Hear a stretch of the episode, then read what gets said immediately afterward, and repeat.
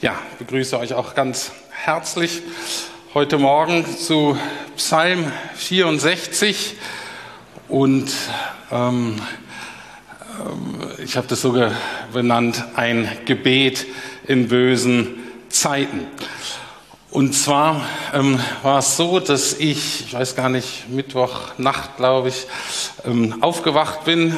Ähm, Wenn es stressig ist, dann wache ich nachts schon mal auf, dann ergreift mich die senile Bettflucht und äh, dann hadere ich auch nicht lang oder so und denke, oh, ich brauche ja meinen Schlaf und so, sondern ich sage dann, ach, dann brauche ich wohl Gebet äh, und dann brauche ich wohl dein Wort. Und dann ähm, habe ich eben angefangen, ähm, ähm, ganz normal meine tägliche Bibellese fortzusetzen und ich war da gerade im Psalm 64. Also es war so, ich bin in der Nacht aufgewacht, habe ganz normal meine ähm, tägliche Bibellese gemacht und da war Psalm 64.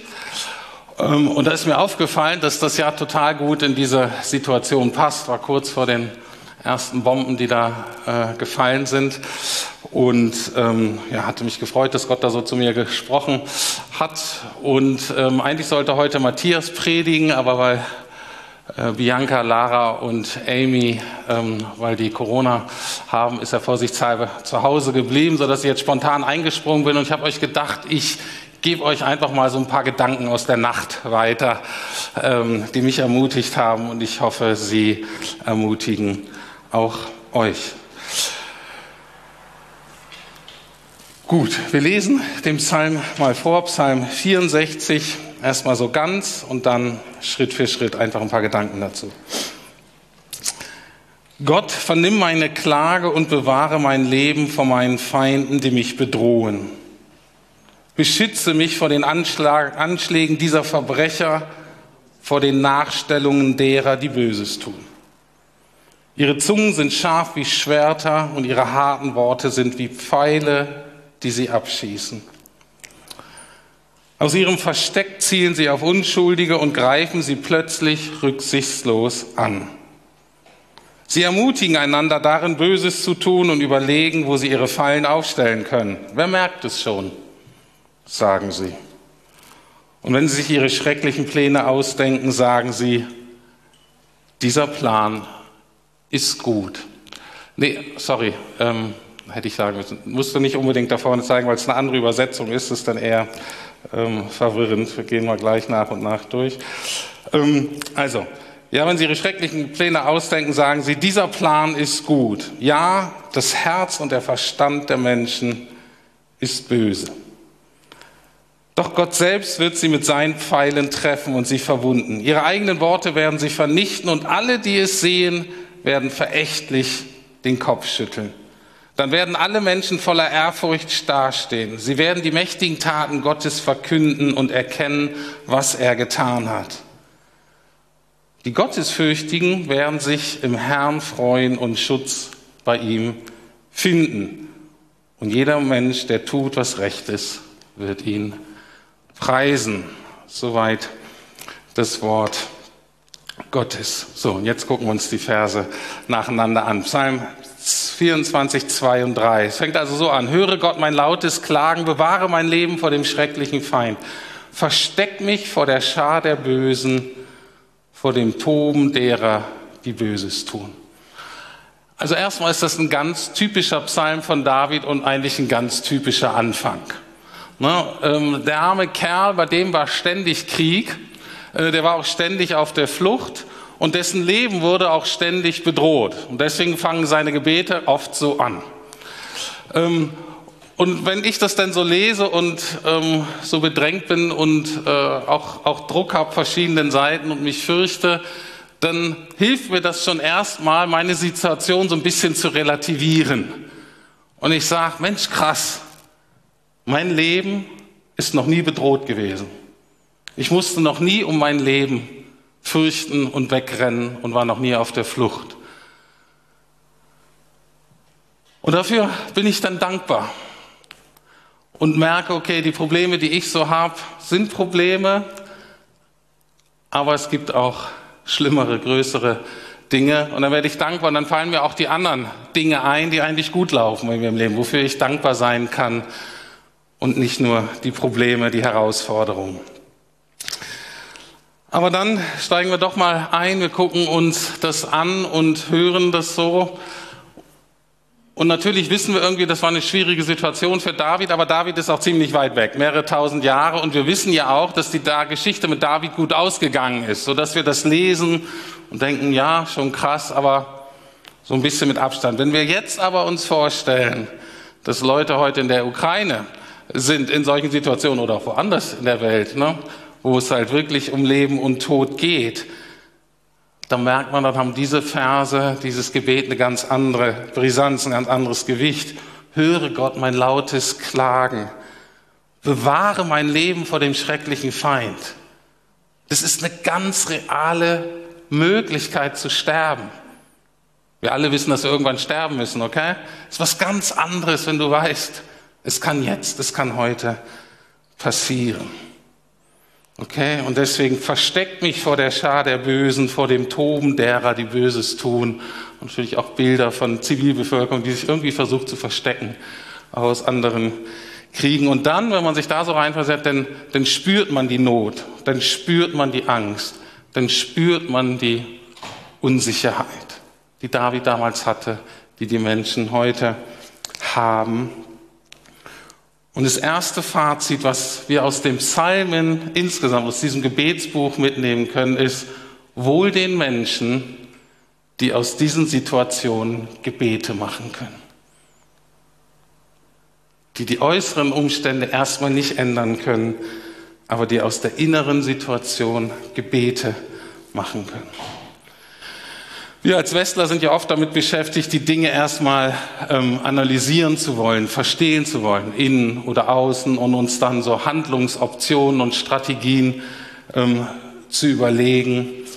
Ähm, oder aber, wenn die Bedrohungen ganz groß sind, sind wir oft so in so einer Schockstarre und sind dann so äh, gebunden, dass wir gar nicht reagieren können. Aber das Allerwichtigste, was wir hier erstmal mitnehmen können, ist, dass Gott uns einlädt, das, was uns gerade beschäftigt, ihm einfach zu sagen.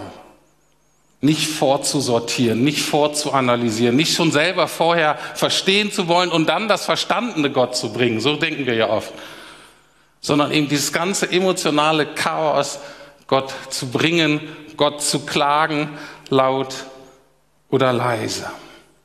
Und dann zu wissen, da ist ein Gott, der mich hört, der mich sieht, der sowohl souverän als auch allmächtig ist, als auch dann in diesem Moment mir, uns, jedem Menschen, der betet, ganz nahe, präsent, besorgt.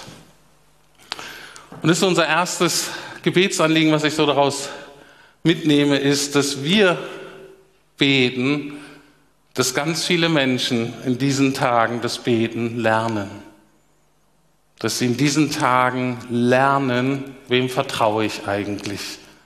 Und all das, was nicht Gott ist, all das, was nicht der Schöpfer und der Vater Jesu Christi ist, all das, was sonst noch so an Götzen sich irgendwie anbietet, dass wir merken, darauf kann ich nicht vertrauen. Und dass sie lernen, Gott im Himmel zu vertrauen, dem Vater Jesu Christi, Jesus selbst. Und dann, wenn man das lernt, so zu beten, dann hat Gebet in der Tat eine positive Nebenwirkung. Dann sortieren sich oft unsere Emotionen, dann werden Handlungsoptionen auch klarer. Aber das ist nicht der Ausgangspunkt, das ist manchmal eine positive Nebenwirkung. Gucken wir uns in Verse 4 bis 7 A mal die Waffen des Feindes an. Und das ist auch sehr interessant und sehr relevant, nicht nur für die Ukraine, sondern auch heute für Deutschland. Da steht, ihre Zungen sind wie geschliffene Schwerter, sie halten den Bogen gespannt, ihr Pfeil ist das giftige Wort, das sie plötzlich und ohne Scheu aus dem Hinterhalt auf Unschuldige schießen. Sie stacheln sich zum Bösen an. Sie reden davon, Fallen zu stellen und sagen sich, wer wird es schon sehen? Sie brüten Gemeinheiten aus wir sind fertig, der Plan ist gefasst. Also, ihre Zungen sind wie geschliffene Schwerter, ihr Pfeil ist das giftige Wort. Ich glaube, wir alle wissen, Worte sind auch Waffen. Worte haben Macht. Wir kennen das selber in unserem Bereich, wenn wir gelobt werden, wenn wir Anerkennung und Wertschätzung bekommen, dann baut uns das auf. Ein freundliches Wort, vielleicht auch an der Kasse oder im Alltag oder in der U-Bahn, das ermutigt uns und macht den Tag so ein bisschen heller wie so ein Sonnenstrahl. Aber unangebrachte Kritik oder verletzende Worte können uns auch so den Boden unter den Füßen wegziehen. Und es gilt für uns alle, das kennen wir alle die Macht der Worte. Aber hier wird meines Erachtens noch etwas anderes angesprochen, etwas anderes beschrieben, und zwar die Täuschung und Manipulation der Wahrheit mit Worten. Hier geht es um diese bewusste Verdrehung von Tatsachen, der bewusste Einsatz von Lügen, um meine eigenen bösen Ziele zu erreichen, um zu verunsichern, um zu destabilisieren. Wir kennen das ja mittlerweile Fake News, Cancel Culture und auch die große Verantwortung und die große Bedeutung der Medien. Im biblischen, alttestamentlichen Gebrauch mal, sind es falsche oder sind es wahre Propheten? Ja? Stellen sich in Dienst der Wahrheit und der Gerechtigkeit oder stellen sich in den Dienst der Macht? Keine leichten Entscheidungen für die Verantwortungsträger, aber eine wichtige Entscheidung. Und ich habe so gemerkt, wenn ich das so auf mich wirken lasse, wenn wir damit konfrontiert werden, dann macht es etwas mit uns. Wenn wir so mit dieser Manipulation konfrontiert werden, dann macht es was mit uns. Warum? Jesus nennt den Teufel den Vater der Lüge. Und ich glaube, dass wir intuitiv, merken, ohne dass wir es in Worte fassen können vielleicht, oder ohne auch, dass wir uns trauen, das so als gebildete Menschen so auszusprechen, weil das auch so ein bisschen platt und naiv klingt. Aber ich glaube, wir spüren, dass da verschiedenen Ebenen dämonische Kräfte am Werke sind. Und es macht was mit uns, setzt uns unter Druck. Das, ähm was macht es denn mit uns? Wir werden wütend, weil wir die Ungerechtigkeit spüren. Wir bekommen aber auch Angst, weil wir uns nicht mehr orientieren können. Wir wissen nun nicht mehr, worauf wir uns verlassen können, was richtig ist, was falsch ist. Und diese Orientierungslosigkeit, das feiern dann die Mächtigen, aber für die allermeisten ist es dann ähm, sehr beängstigend und beunruhigend. Und dann ist man konfrontiert oft mit so einer Arroganz, mit so einer Überheblichkeit, mit einem Stolz, mit einer Selbstgefälligkeit, die auch einfach schwer zu verkraften ist. Aber, und das ist mir wichtig, das ist ja nicht nur Putin, das sind ja auch andere Politiker, es ist ja auch bei anderen Diskussionen, die wir gerade so im Land haben, es ist Lüge und Manipulation. Und, und das ist mir auch wichtig, all das schlummert auch in dir und mir. Wir können nicht nur sagen, das sind die anderen, auch das schlummert in dir und mir. Und deswegen finde ich diese Zusammenfassung erstmal des Problems, in dem zweiten Teil von Vers 7 total, ähm, total richtig und total sinnvoll. Und zwar, ähm, ja, das Innere des Menschen, ja, das Herz ist ein Abgrund. Ja, das Innere des Menschen, ja, das Herz ist ein Abgrund. Wörtlich steht da, das Herz ist unergründlich tief. Okay, das könnte man einmal ähm, ganz neutral, vielleicht im psychologischen Sinne ähm, äh, verstehen, ähm, dass wir oft gar nicht verstehen, was da eigentlich alles in uns so schlummert und was da so ist, an Ängsten und, und, und, und Sorgen, vielleicht aber auch an versteckten Ressourcen. Aber das ist wahrscheinlich nicht der Schwerpunkt hier des Verständnisses, sondern Abgrund. Manche übersetzen das mit böse. Und vom Kontext ist das wahrscheinlich eher passend. Das ist nicht unergründlich im Sinne von, oh super, wenn ich da lang genug suche, dann finde ich da was ganz Tolles. Das ist ja so die Hoffnung der Pop-Psychologen heutzutage und ne, all derjenigen, die so die Authentizität feiern. Ne, wenn wir eingeladen, finde dich selbst, entdecke dein wahres Ich. Und ähm, das ist ja auch eine ganz interessante Reise. Ne, aber uns muss klar sein, wenn der Heilige Geist der Reiseleiter dieser Reise ist, nicht unser leeres, aufgeblasenes Ego, sondern der Heilige Geist, ne, dann werden wir auf der Reise, unser wahres Ich zu finden, auch mit einigen bösen Überraschungen konfrontiert. Und wir werden merken, dass unser Herz ein Abgrund ist, auch im moralischen Sinne, dass da Sünde steckt, dass da Böses steckt, dass auch wir die Macht haben, in unserem Umfeld zerstörerisch zu wirken. Und dann, wenn man das ernst nimmt, dann werden aus Worten eben auch Taten. Das ist ja so das, wo die Leute auch so geschockt sind. Man hört jahrelang Dinge und wir denken naiv, na, der rasselt doch nur mit den Säbeln. Der macht Druck, der will einschüchtern, der will sich aufstehen. Aber der tut's nicht wirklich. Das sehen wir in manchen Diskussionen in Deutschland auch, wo die Leute wirklich jahrelang Worte in Taten umsetzen. Wir denken, ups, ist ja ganz schön krass. Und ich glaube, dahinter steckt, mal kurz gesagt, die Naivität des Humanismus, der im Grunde für das böse Menschen keine wirkliche Theorie hat und dann immer geschockt ist, wenn wir damit konfrontiert. Wir sind auch damit geschockt, weil wir mit dem Bösen konfrontiert sind. Aber wir wissen, die Bibel ist realistischer, doch dann tut es eben doch. Dann werden aus Worten eben Taten.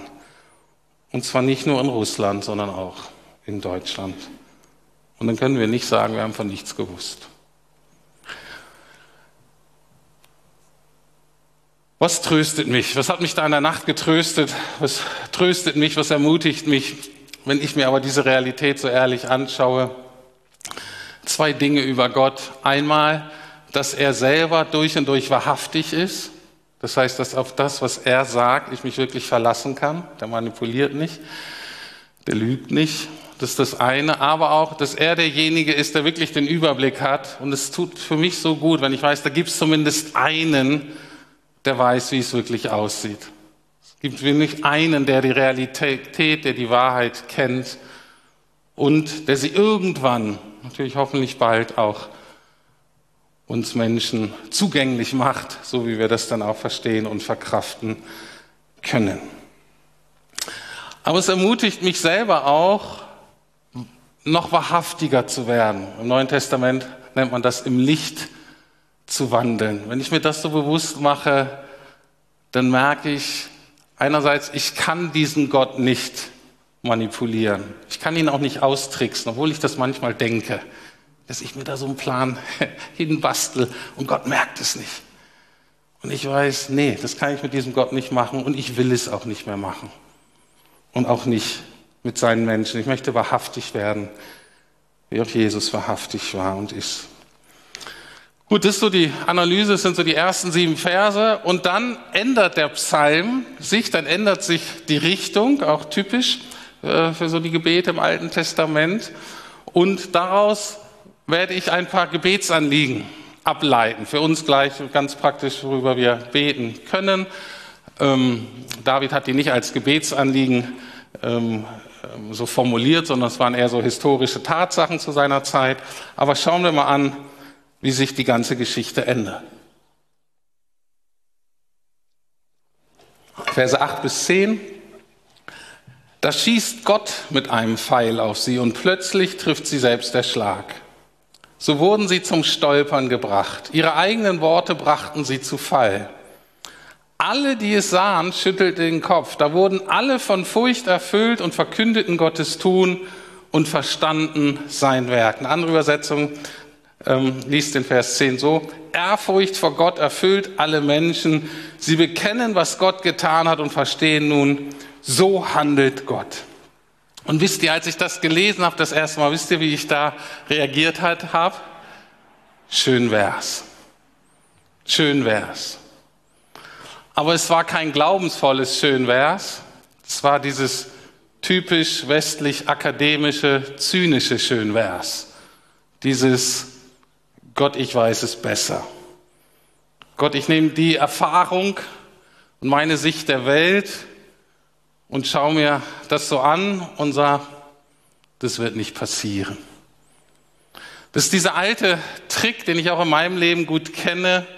Ich benutze meinen Verstand und meine intellektuelle Analyse, um mein Herz aus der Sache rausnehmen zu können. Um nicht doch für was beten zu müssen, das vielleicht nicht so eintritt, wie ich es mir gerne hätte. Und ich dann nicht enttäuscht bin. Und ich war dann somit konfrontiert und habe so gedacht, ja Gott, schön wär's. Und dann merke, und ich glaube, viele von uns haben dann wieder eine Entscheidung zu treffen. Auch ich musste dann wieder eine Entscheidung treffen. Ich konnte so im Zynismus und Unglauben stehen bleiben. Oder ich kann das ernst nehmen und sagen, hey, schön wär's. Das wäre ja richtig schön, wenn das passieren würde. Das wäre ja richtig gut. Und dann im nächsten Schritt zu gucken, ja Gott, ist das auch was, was, was dir heute noch am Herzen liegt? Und wenn ich sage, ja, das ist auch heute noch was, was Gott am Herzen liegt, dann sage ich, ja, schön wär's dann kann auch ich heute meinen Zynismus, meinen Unglauben verwandeln in Gebet. Na okay, wenn das damals so passiert ist, dann soll das heute auch so passieren. Und ich bete dafür und ich lade euch ein, auch dafür zu beten. Dahinter steht erstmal die ganz große Wahrheit, dass Gott eingreift. Gott ist kein passiver Zuschauer, auch wenn wir das manchmal so erleben. Stimmt einfach nicht. Gott ist kein passiver Zuschauer. Und hier steht, den Übeltätern soll das Handwerk gelegt werden wir können beten, dass Gott das tut. Wann und wie, keine Ahnung. Keine Ahnung. Muss ich Gott auch keine Vorschriften machen, muss ich Gott auch nicht erklären, wie er es machen soll, aber ich kann ihm beten und sage, schön wäre es Gott. Mach. Das zweite, die Sehnsucht, dass die Wahrheit ans Licht kommen soll. Das steht ja für alle sichtbar werden. Gott soll groß rauskommen und die Menschen sollen endlich wieder ihren angestammten Platz einnehmen. Ich musste so dran denken an Johannes den Täufer als er dann mit Jesus konfrontiert wurde. Und Johannes war sozusagen zu dem, erst war er so der religiöse Superstar. Und dann kommt Jesus und er merkt, oh, wow, haben wir eine ganz andere Kategorie hier. Und er hat sofort geschnallt und genau richtig reagiert und sagt, okay, ich muss abnehmen, Jesus aber muss zunehmen. Und auch die Entscheidung können wir immer wieder treffen. Und wäre das nicht großartig, wenn alle Herrschenden, alle Verantwortungsträger der Welt mit dieser Haltung, wenn wir alle darauf vereidigen könnten, diese Haltung einzunehmen? Wenn Putin sagen würde, ich und Russland müssen abnehmen, Jesus und das Reich Gottes müssen zunehmen. Amen. Ja. Und wenn das Gleiche sagen würde in den USA und in China und in Deutschland, selbst in Liechtenstein. Okay? Keiner ist zu klein, um einen wichtigen Beitrag zu leisten, dass Jesus den angestammten Platz einnimmt und wir beten, dass das Reich Gottes wachsen kann. Meinetwegen auch mit einer russischen Note und mit einer deutschen Note und mit einer chinesischen Note, alle haben da einen Beitrag. Aber Reich Gottes und nicht Reich von Putin oder Trump oder keine Ahnung, Scholz, Merkel, wie sie alle heißen. Und wenn das geschieht, dann nennt die Bibel das Buße und Umkehr. Bei uns Einzelnen, auch du und ich, wir sind heute eingeladen, diese Haltung wieder einzunehmen. Und wenn das auf einer größeren gesellschaftlichen Ebene passiert, dann nennt man das Erweckung. Dass Gott den Menschen die Augen öffnet darüber, wer er ist und wer sie selber sind. Und erst dann ordnet sich das Leben hier auch auf der Erde. Vorher, vorher nicht. Und genau das wollen wir gleich erbeten, dass das geschieht. Vorher komme ich noch zum letzten Punkt, zum letzten Vers, Vers 11. Psalm 24, Vers 11, so hört das Gebet auf. An Jahwe freut sich der Gerechte und sucht seine Zuflucht bei ihm. Und wer von Herzen aufrichtig ist, darf stolz und glücklich sein. Nochmal, an Yahweh freut sich der Gerechte und sucht seine Zuflucht bei ihm. Und wer von Herzen aufrichtig ist, darf stolz und glücklich sein. Auch das gehört zur Wahrheit, die aufgedeckt werden soll. Auch das ist eine Dimension persönlicher Buße und gesellschaftlicher Erweckung. Eine echte Freude an Gott und in Gott, eine Dankbarkeit, eine feste Identität. Und deswegen die Frage, wie wirkt es auf euch, dieser Vers am Ende des Gebets? Lasst das mal so 30 Sekunden so ein bisschen auf euch wirken und dann sage ich euch, wie ich darauf reagiert habe.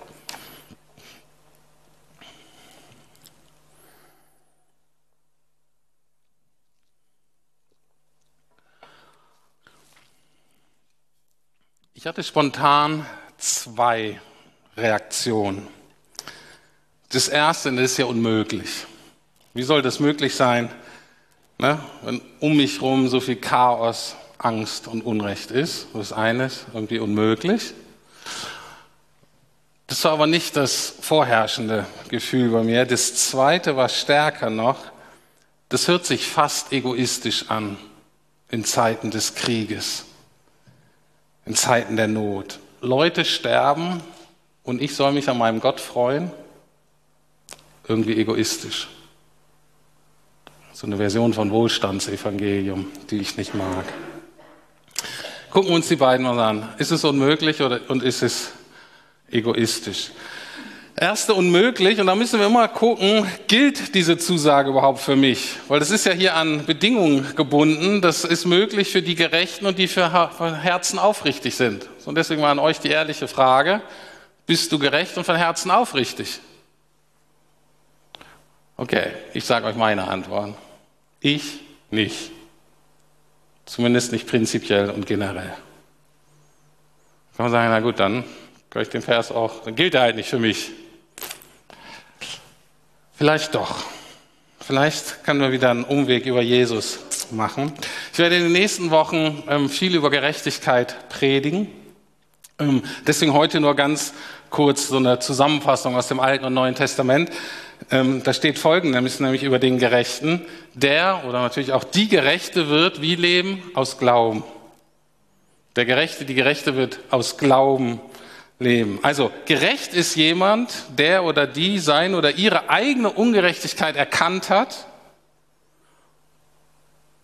und dem einzigen bekennt und um Vergebung bitten, der gerecht ist und von Herzen aufrichtig ist, nämlich Jesus. Der Satz war ziemlich kompliziert, den wiederhole ich nochmal und erkläre es nochmal aus dem, aus dem anderen Blickwinkel. Wenn wir von Gerechten lesen, von Herzen aufrichtigen, müssen wir immer den Umweg über Jesus machen und sagen, ah, das kann sowieso letztlich nur einer sein, nämlich Jesus. Es gibt nur einen Gerechten von Herzen aufrichtigen Jesus.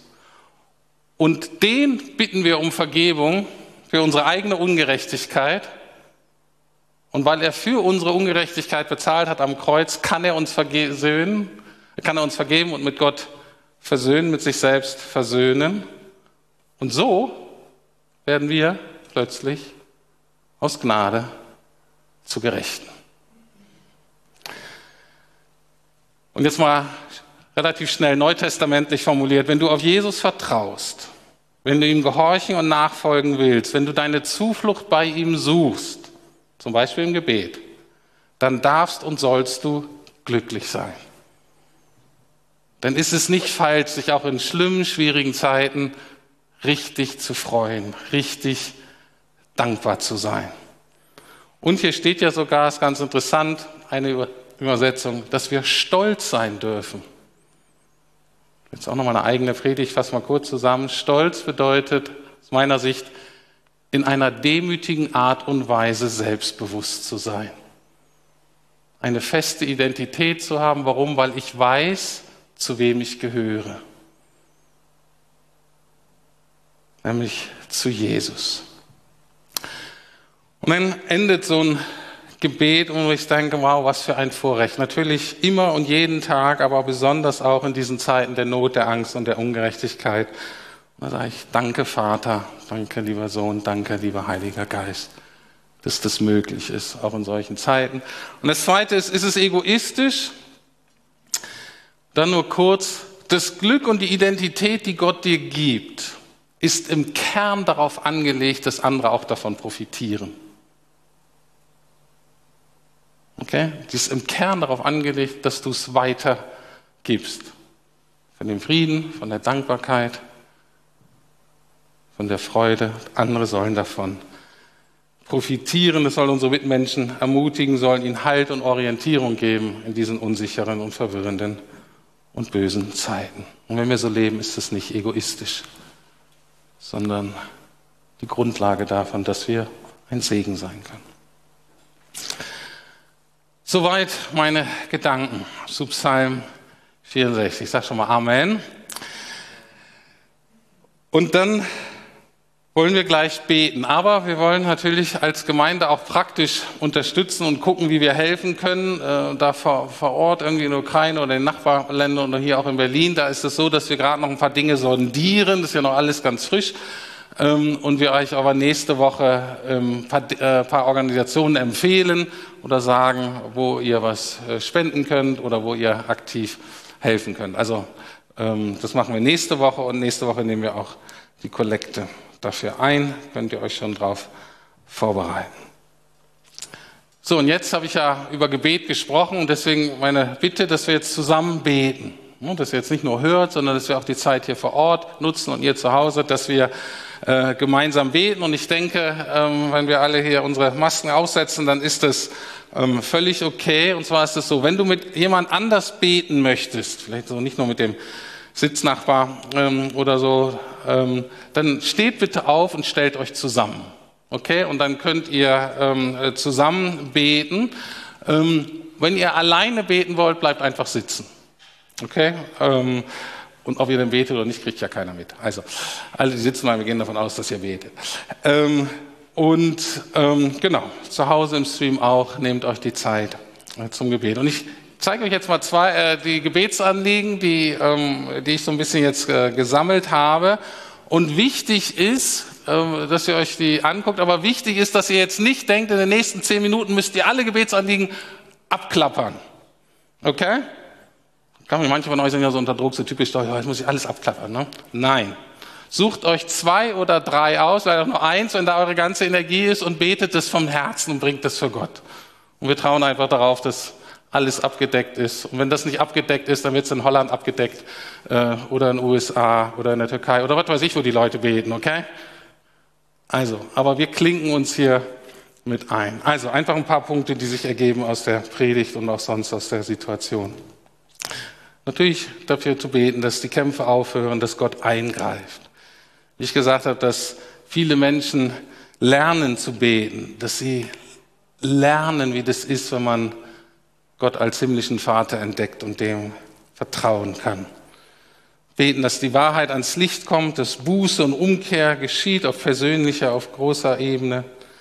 Ich denke auch Kraft und Mut fürs russische Volk, zum Beispiel gegen den Krieg zu demonstrieren, das ist ja da auch gar nicht ungefährlich. Ähm, weil wir in Deutschland sind, für die Rolle Deutschlands in dem Konflikt auch oft irgendwie als Vermittler und natürlich besonders auch für die Außenministerin, für den Kanzler wichtig.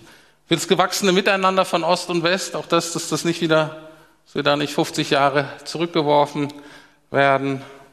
Natürlich auch für Präsident Putin und Gottes Wege mit ihm. Und für NATO, Europäische Union und ihren Entscheidungen. Also, steht auf, sitzt und lasst uns einfach eine Zeit nehmen, zum Gebet und die schließen wir dann nachher äh, mit einem Lied ab. Aber vielen Dank, dass ihr euch da einklingt. Vielen Dank, dass ihr da mit betet. Also, bis jetzt sitzen noch alle. Äh, das ist also, steht bitte ein bisschen auf, stellt euch zusammen und, äh, und betet. Das wäre richtig cool. Und ich bete nachher dann mal von oben.